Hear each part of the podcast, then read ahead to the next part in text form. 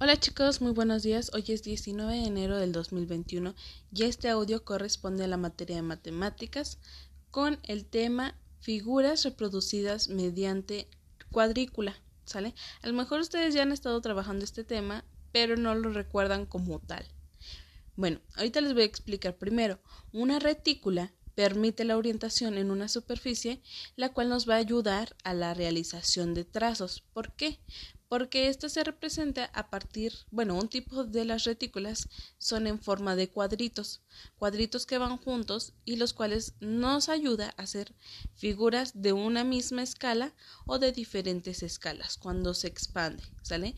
En este caso vamos a estar trabajando con cuadrículas, que quiere decir que, bueno, por ahí ya les envié, eh, no en su cuadernillo, sino les envié una pequeña cartulina, la mitad, donde viene cuadrículas, que son todos los cuadritos ahí juntos para que las puedan checar, las puedan sentir y la puedan identificar cuáles son estos tipos de cuadrículas.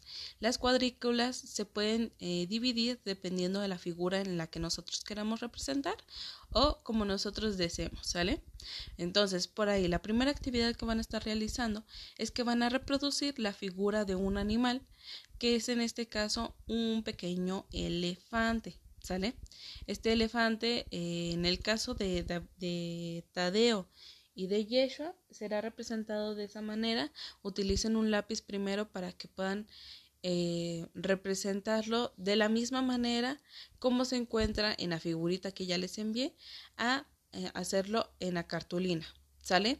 Si no lo encuentran, díganme y yo les, les hago llegar la figura de nuevo, pero para explicarles mejor, ¿sale? Y en el caso de Mario lo que vas a estar representando es textura. ¿Sale? Vas a tener que ir identificando qué tipo de textura viene en cada cuadrito e irlo pegando en donde corresponde.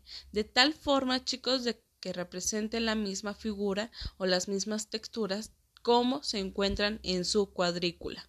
¿Sale?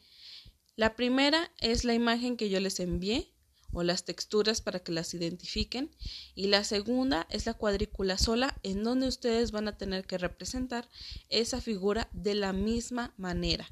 Una opción que yo les doy es que se vayan de cuadrito en cuadrito o contando dónde deben de ir colocando una raya o un cuadrito de textura. ¿Sale? Si tienen duda, mándenme un mensajito y yo estaré disponible para contestarles.